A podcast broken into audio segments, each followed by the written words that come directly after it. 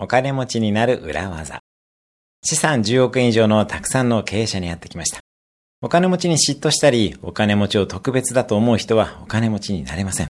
お金持ちになる人は感情に支配されず決めつけず、お金持ちを分析する人です。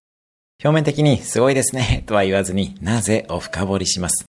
自分が納得できるまで深掘りをします。仮に嫌われても全然気にしません。納得するまで掘り下げたら、あとは淡々と行動するだけです。行動するだけですが、一つだけ裏技があります。お金持ちになる裏技は、自分の周りのお金持ちの人同士をどんどん紹介してつなげることです。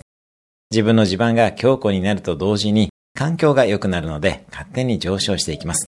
これは、お金持ちに限ったことではなく、あなたの周りでナイスな人をどんどんつなげていくと、あなたも幸せになっていきます。今日のおすすめアクションは、友達同士をつなげるです。